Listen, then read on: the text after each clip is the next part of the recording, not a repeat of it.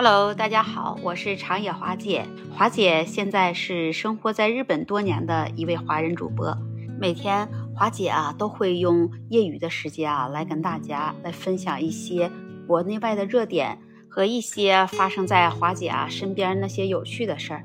那就比如说，呃，像今年虽说华姐呢，在今年的春节也没有完成自己的心愿，又没回到国内啊和自己的家人来过一个团圆年。以往华姐在每年回不去家，在日本迎接新年的时候，华姐就会想家，就会在自己的家里啊偷偷的掉眼泪。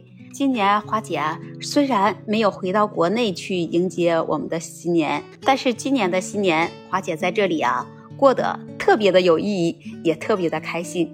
在过年的那天，正好赶上是周末，我们全店员工啊都休息来聚餐。按照我们国内习俗的方式啊，做了一大桌子丰富的年夜饭。这些菜都是东北菜，而且有各种锅子、铁锅炖，都带有浓浓的家乡的味道。而且都是华人在一起，我们边聊天边吃饭，边看着春晚。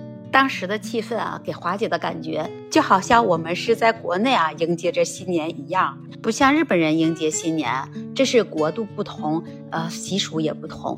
他们迎接新年呢，现在有好多年轻人都去寺庙里来跨年，有好多老年人他们去海边迎接出生的太阳，他们觉得在新年的第一天看到新出生的太阳，是一年当中的一个好兆头。日本人他们这种迎接新年的方式，那给我们的感觉啊，就是安安静静的，一点儿也感觉不出来有年的味道。我们第一天是聚餐，那到第二天呢，那花姐啊也去了寺庙，去求了一个大吉的上上签。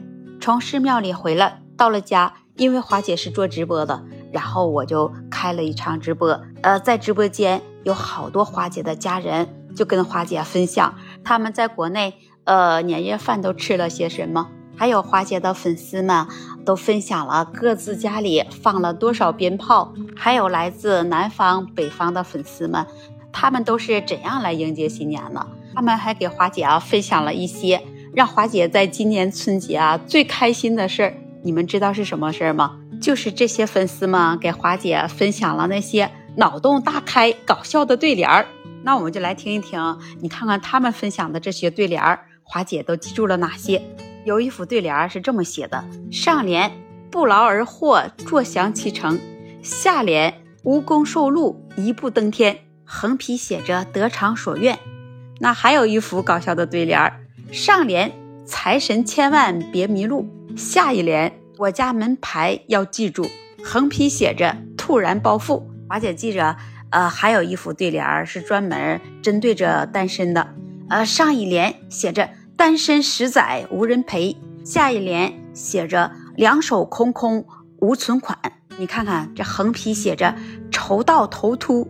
华姐觉得这副对联非常有联想的意义，让人觉得你为什么会单身？